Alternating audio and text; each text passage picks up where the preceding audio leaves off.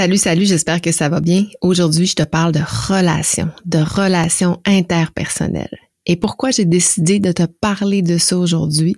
Eh bien, il y a tellement de gens récemment qui m'ont dit qu'il y avait de la difficulté avec leur communication, à rentrer en contact avec les relations, que j'en ai fait non seulement une formation, mais j'en fais un épisode de podcast aujourd'hui. Parce que je pense que c'est aussi important de prendre soin de sa santé relationnelle que de sa santé physique, voire même sa santé psychologique. Alors aujourd'hui, si tu veux bâtir des relations vraies, des relations authentiques, des relations solides, eh bien, je te donne cinq conseils pour ce faire. Bring me the next shiny new thing. Bienvenue dans mon univers. faire changement, c'est voir et faire les choses autrement.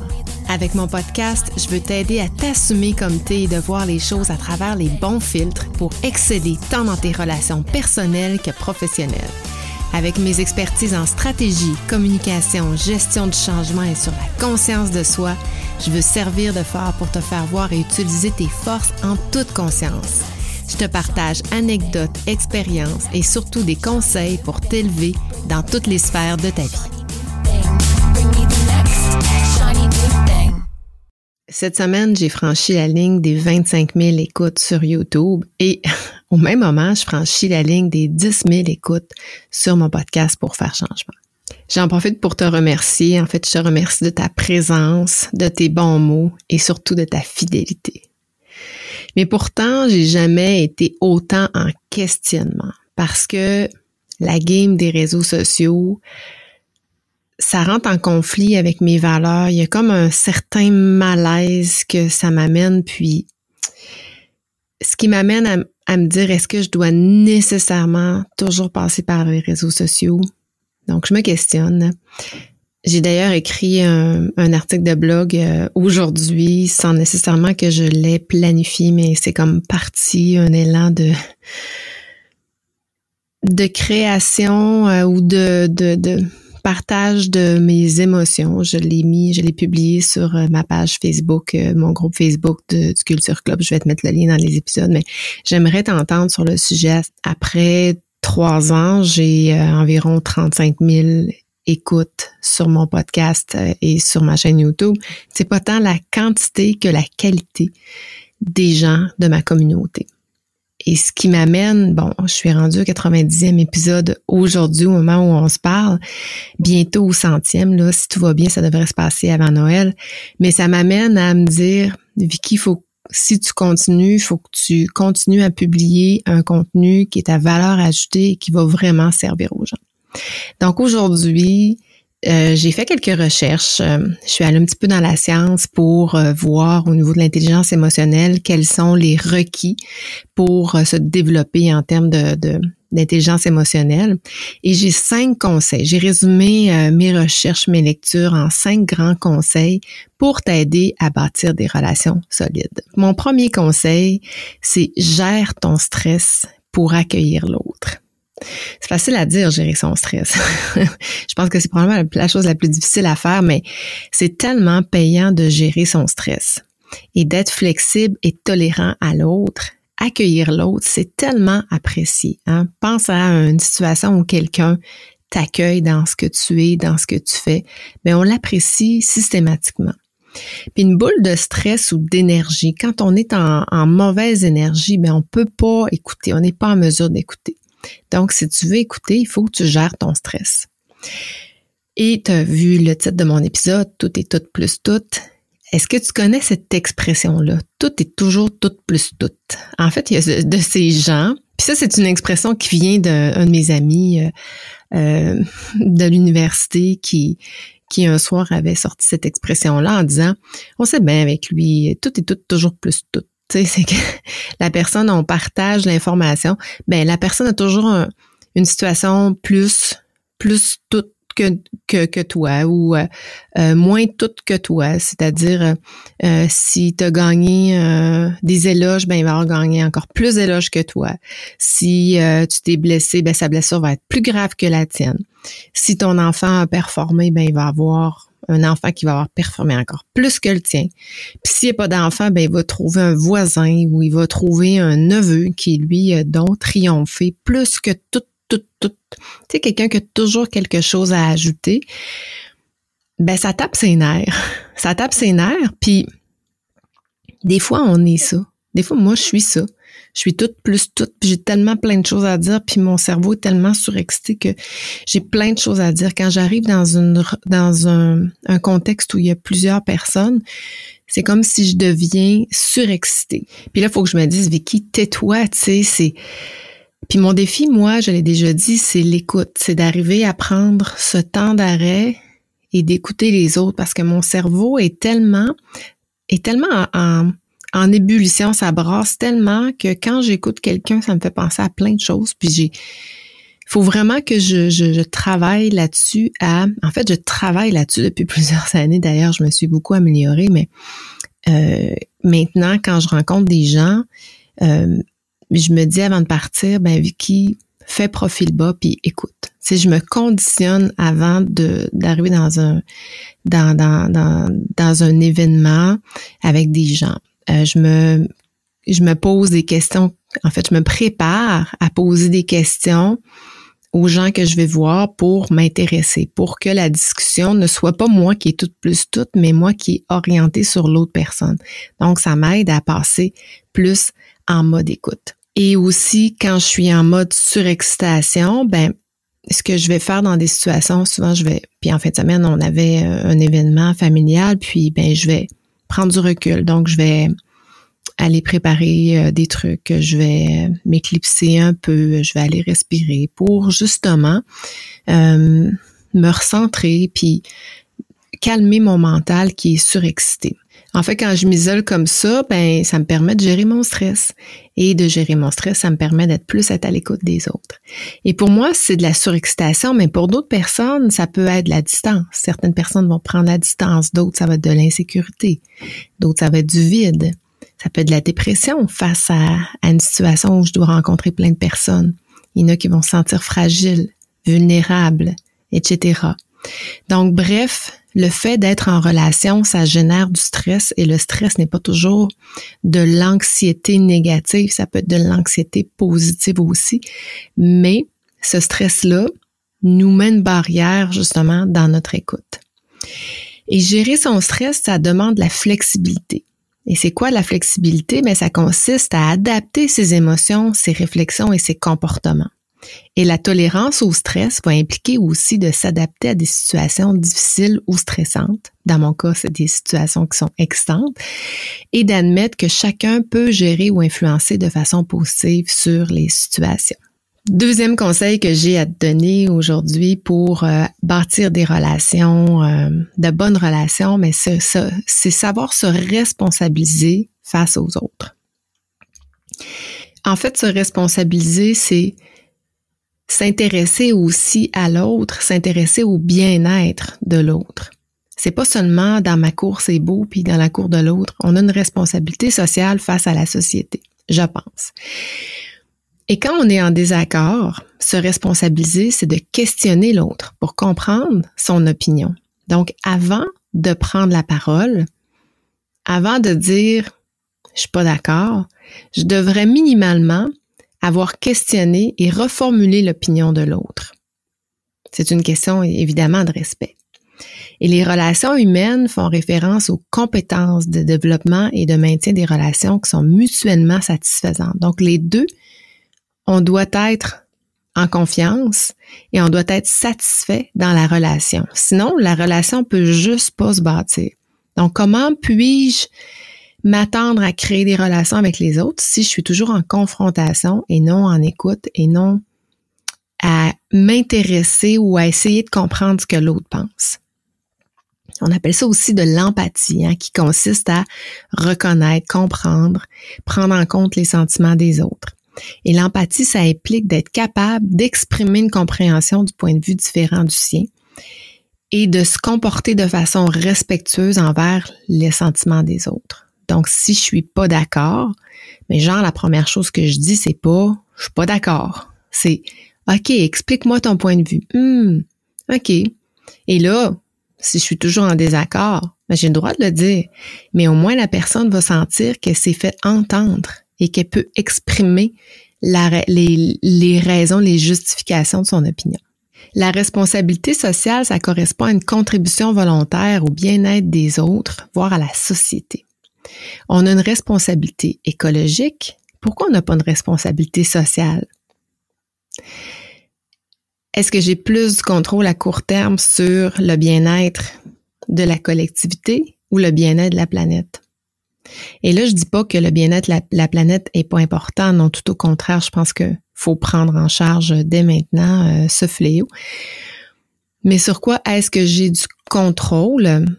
Ben, j'ai plus de contrôle sur le bien-être de ma famille, de mes enfants, de mes amis, que du comportement des gens sur la planète et des conditions météorologiques, par exemple. Donc, pourquoi ne pas utiliser le contrôle à bon escient? Troisième conseil que j'ai à te donner aujourd'hui pour bâtir des relations solides, il faut savoir s'exprimer de manière authentique. Donc, j'ai dit tout à l'heure, faut écouter les autres, mais il faut aussi, il faut pas s'oublier dans la relation, hein, parce qu'une relation, c'est deux. L'autre personne ne voudra pas seulement qu'on prenne soin d'elle, elle va vouloir aussi parce que plus on est impliqué dans une relation, plus on est empathique, plus on s'intéresse à l'autre, ben c'est comme un rebondissement, la personne va vouloir aussi s'intéresser à soi. Mais c'est important d'être authentique. Et moi, c'est vraiment quelque chose que j'ai appris dans ma vie. Je voulais tellement être aimée, je voulais tellement plaire que j'étais plus que ce que j'étais en fait. Donc, je démontrais seulement le côté fort de qui j'étais le côté parfait de qui j'étais. Donc, un syndrome de la performance, de vouloir être meilleur, mais plus je me suis laissée aller dans, avec confiance dans mon authenticité, plus les gens ont commencé à m'aimer davantage. Je veux pas dire que je t'ai pas aimé, mais j'ai vraiment senti que les relations étaient beaucoup plus sincères, beaucoup plus profondes, beaucoup plus axées sur la confiance qu'auparavant, alors que j'étais dans un, souci de performance euh, dans presque toutes les sphères de ma vie. Donc, on entend souvent dire des gens, je suis fière de moi, je suis restée moi-même. Hein, on le voit dans des euh, téléréalités où des gens, ils, bon, ils vivent des situations, ils se font, se font mettre dehors de la maison, par exemple, puis ils disent, ben, je sors la tête haute parce que je suis restée moi-même. C'est important de rester soi-même tout et tout plus tout, ben l'autre peut être meilleur que soi et c'est correct aussi. Hein? C'est OK, comme disent les Français. Être authentique, c'est aussi savoir s'exprimer émotionnellement. S'exprimer émotionnellement, ça veut dire d'exprimer ouvertement ses propres sentiments, que ce soit au niveau verbal ou non verbal, hein? parce que le fait de d'avoir des émotions qui apparaissent dans le visage, notamment les larmes, c'est OK aussi. C'est, c'est... Puis de plus en plus, on voit des gens pleurer à la télé, des hommes commencer à pleurer. On n'est pas dans un jugement, on est dans une acceptation, puis on trouve ces personnalités-là, ces personnes-là, beaucoup plus attachantes. On les aime beaucoup plus quand ils sont vulnérables, quand ils sont authentiques. Et l'affirmation de soi inclut la communication ouverte de nos, de nos propres sentiments. Ah, j'ai de la peine, j'ai le droit d'avoir de la peine. Je suis en colère, j'ai le droit d'avoir des colères. Je suis, je suis déçue, j'ai le droit d'être déçue. Je suis inquiet, euh, j'ai peur. C'est des choses, c'est des sentiments qu'on a le droit d'avoir tout un chacun et qui sont partie prenante de notre personnalité. L'affirmation de soi inclut aussi la défense de ses croyances ou de ses valeurs personnelles. Donc, j'ai le droit de défendre des intérêts de certains groupes qui, pour moi, sont importants dans la mesure où je le fais d'une manière acceptable et non agressive.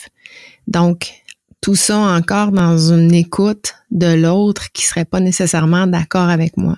Mais j'ai tout de même le droit d'avoir mes croyances, d'avoir mes valeurs et d'avoir mes principes et de les défendre et tout ça en tout respect de l'autre personne pour avoir des bonnes relations. Un quatrième conseil, un peu dans la même veine, il faut être authentique, mais il faut aussi avoir de l'amour propre. Parce que les personnes qui ont besoin d'amour, si elles ne le ressentent pas, vont toujours être malheureuses.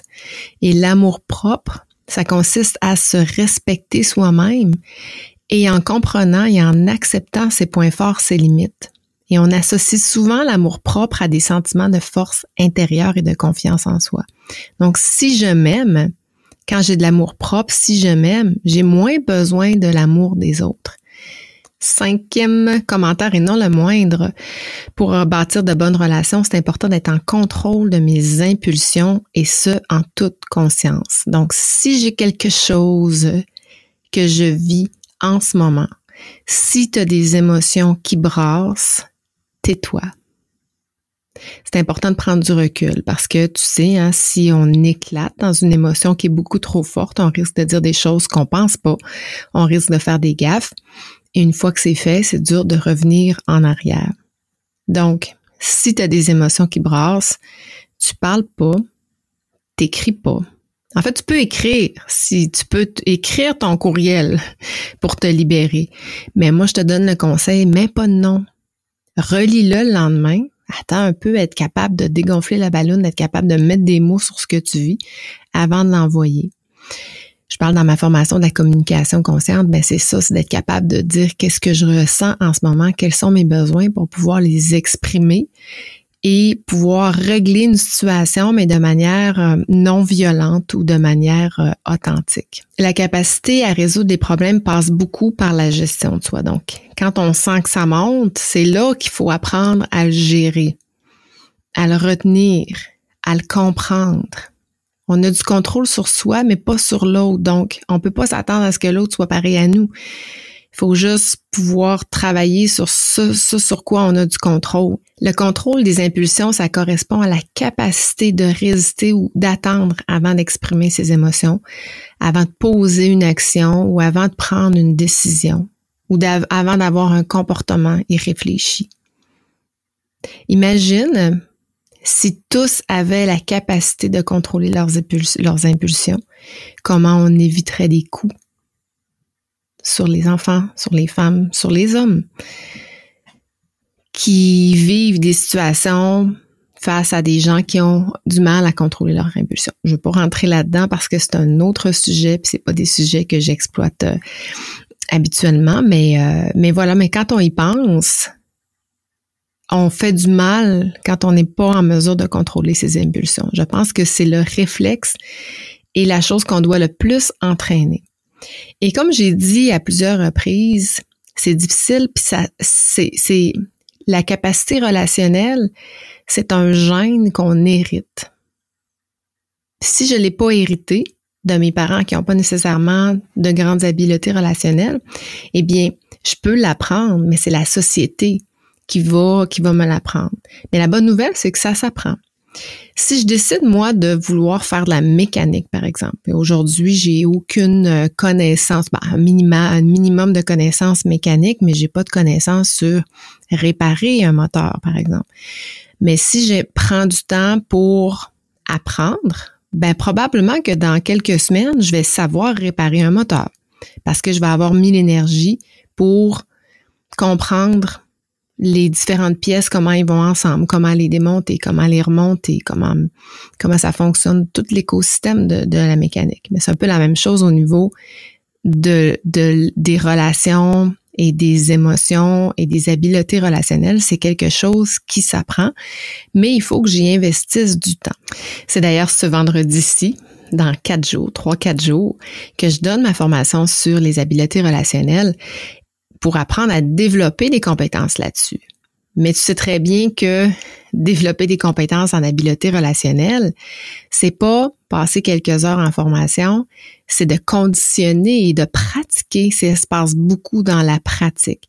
C'est pourquoi je mets, beaucoup l'accent sur des outils. Je n'ai parlé de la communication consciente tout à l'heure, mais j'ai d'autres outils aussi que j'ai intégrés dans la formation pour justement mettre les gens dans, dans l'apprentissage et dans le, le, conditionnement de leur de ces pratiques-là dans le day-to-day. Donc, je suis capable de me préparer en amont dans une situation et exploiter ces nouvelles connaissances-là pour justement développer de meilleures relations. Et je pense que, comme dans tout autre sujet, les habiletés relationnelles sont, c'est une science. Et pourquoi on a des émotions? Il y a des raisons pour ça. Donc, pour moi, c'est important aussi dans ma formation d'expliquer la source des émotions, le besoin en termes d'émotions. Pourquoi notre, notre cerveau est conçu pour générer des émotions? On peut pas prendre les émotions, les mettre dans une poubelle ou les enfermer dans un garde-robe. Ils vont ressortir. Mais il y a des raisons pour lesquelles on a des émotions. Donc, c'est un, des aspects bien importants pour moi dans cette formation-là. Et euh, aussi, c'est important pour moi que les gens comprennent comment ils sont face aux autres. Je suis comment, moi, comme communicateur? Je suis comment, moi, comme personne en situation relationnelle? Donc, si je comprends pas, mais je peux pas réaliser que pour certaines personnes, je suis dérangeante ou pour d'autres, je suis super stimulante. Je peux pas comprendre mes forces, je peux pas comprendre mes limites à travers mon style de, communication et ce que je dégage sur les autres. Donc, c'est ça un peu la formation, c'est de bien comprendre d'où viennent les émotions, de comprendre qui je suis et de développer des techniques, des outils qui vont me permettre d'être en meilleure relation. Donc, euh, si, euh, si tu veux avoir plus d'informations, évidemment, je vais mettre les liens euh, dans les notes d'épisode. Euh, si tu n'es pas disponible ce vendredi, ben j'aimerais que tu m'écrives pour me dire que tu es disponible, que tu es intéressé, que tu souhaiterais être sur la liste d'attente. Donc comme ça, quand j'aurai suffisamment de gens, mais ben, je pourrai ouvrir de nouvelles dates et offrir à nouveau la formation qui, je pense, est une formation de base qui est essentielle à toute communication, autant de vos personnels que professionnels. Donc voilà, j'espère que ça t'a plu aujourd'hui. La semaine prochaine, je vais parler d'habileté politique parce que je pense aussi que à partir du moment où on maîtrise bien nos habiletés relationnelles et qu'on veut en organisation euh, bâtir des bonnes relations, mais aussi faire en sorte que nos projets faire en sorte que notre carrière soit moussée, que notre personne soit vue et qu'elle puisse performer, grandir et atteindre ses objectifs. Mais ça passe beaucoup par la capacité politique, la façon euh, de, de, de s'intégrer dans une organisation, toujours de manière éthique et bienveillante, on s'entend. Mais comment je peux faire pour planifier mon développement de carrière ou planifier l'acceptation d'un projet. Donc, je parle de ça la semaine prochaine. J'espère que ça t'a plu. Je t'embrasse. Je te dis ciao, ciao.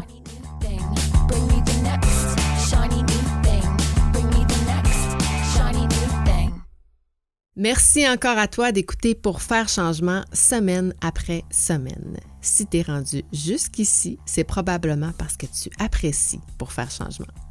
Le cas échéant, si tu veux supporter mon podcast, la meilleure façon, c'est de me laisser un témoignage sur Apple Podcast ou encore sur la plateforme que tu utilises.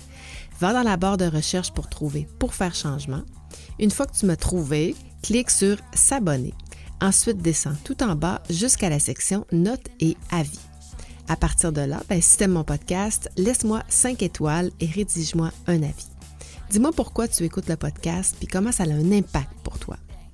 Un gros merci d'avance d'avoir pris le temps. C'est grâce à toi que je continue à enregistrer tous mes épisodes semaine après semaine. Bring me the next shiny new thing. Bienvenue dans mon univers.